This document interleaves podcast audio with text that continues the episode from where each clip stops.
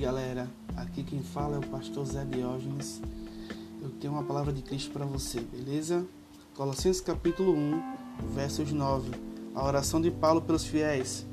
Por esse motivo, também nós, desde o momento em que soubemos desse fato, igualmente não deixamos de orar por vós e de suplicar que sejais cheios do pleno conhecimento da vontade de Deus, com toda a sabedoria e entendimento espiritual, e tudo isso com o propósito de que possais viver de modo digno do Senhor, agradando-lhe plenamente, frutificando em toda boa obra, crescendo no conhecimento de Deus, sendo fortalecidos com todo o poder, segundo a maravilhosa força da glória, para que com a alegria tenhais absoluta constância e firmeza de ânimo, dando graças ao Pai que nos tornou dignos de participar da herança dos santos no reino da luz.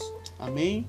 Veja, Paulo, falando aos Colossenses, ele ora a Deus para que eles entendam, para que eles é, sejam acrescentados do pleno conhecimento da vontade de Deus. Né? Ele fala sobre é, ser digno, né? do modo digno diante do Senhor. Mas você vê logo após ele fala que é, dando graças ao Pai que nos tornou dignos de participar da herança dos santos no reino da luz. Veja que você não nunca vai se tornar digno diante de Deus pelo que você faz, pelo que você conquista, pelo que você apresenta diante de Deus. É Deus que nos tornou ou nos fez dignos é, diante dele, para que nós viéssemos a usufruir da herança dos santos. Amém? Ele fala no verso seguinte, ele fala assim, ó, ele nos resgatou do domínio das trevas e nos transportou para o reino do seu filho amado Veja duas palavras aqui nesse versículo. Ele fala resgatou e transportou. Era uma, era uma condição que nos encontrávamos. Nós estávamos, no, nós estávamos em uma condição de domínio de trevas. Nós estávamos numa, em um domínio de trevas a qual nós não tínhamos capacidade de sair desse domínio.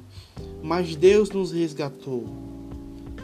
Deus nos tirou dessa condição e nos transportou. Veja que ele não só nos tirou dessa realidade, mas ele nos transportou, nos colocou em outra dimensão, em outra realidade totalmente oposta ao qual nos encontrávamos. Ele nos transportou para o reino do seu Filho amado. Ele, ele nos transportou para Cristo. Ele nos tirou de Adão nos colocou em Cristo. Ele nos tirou da cabeça representativa do pecado, que era Adão, e nos colocou na cabeça representativa que é Cristo Jesus. Hoje, Cristo é a nossa realidade. Cristo, o Filho de Deus, o Filho amado, o Filho muito querido do Pai. Ele é a nossa realidade. Cristo tão somente Jesus. Nos encontramos nele porque Deus nos fez dignos. Deus nos fez dignos como enxertando-nos em Cristo, colocando-nos em Cristo. Por isso nós nos, tornar, nos tornamos dignos, pois somos inseridos em Jesus. Os indignos foi colocado no digno. O digno Cristo foi colocado nos indignos. Por isso quando Deus olha para mim e para você, amados, ele não vê eu, ele não vê você, ele vê uma única exclusiva pessoa, Jesus. Por isso que Jesus é o cabeça e nós somos o corpo, a igreja representando Cristo na terra. Quando Deus olha de cima para baixo, ele não vê distinção alguma, ele vê uma única pessoa, que é Cristo. Em mim, Cristo em você.